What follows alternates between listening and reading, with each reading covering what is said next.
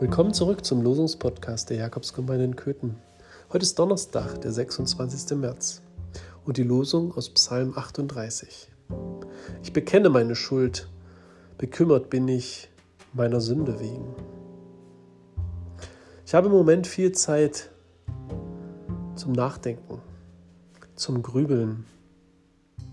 Vieles kommt da wieder hoch aus der letzten Zeit. Einiges auch, von dem ich sagen würde, das war Sünde. Sünde, das ist für mich all das, wo ich mich verhalten habe, als ob es Gott und sein Gebot der Liebe nicht gäbe. Ein gehässiges Wort hier, ein nur auf meinen eigenen Vorteil bedachtes Verhalten dort. Da kommt ganz schön was zusammen. Auch bei Pfarrern.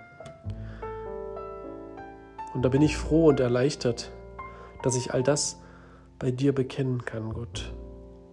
Ich weiß, du bist ein vergebener Gott. Amen.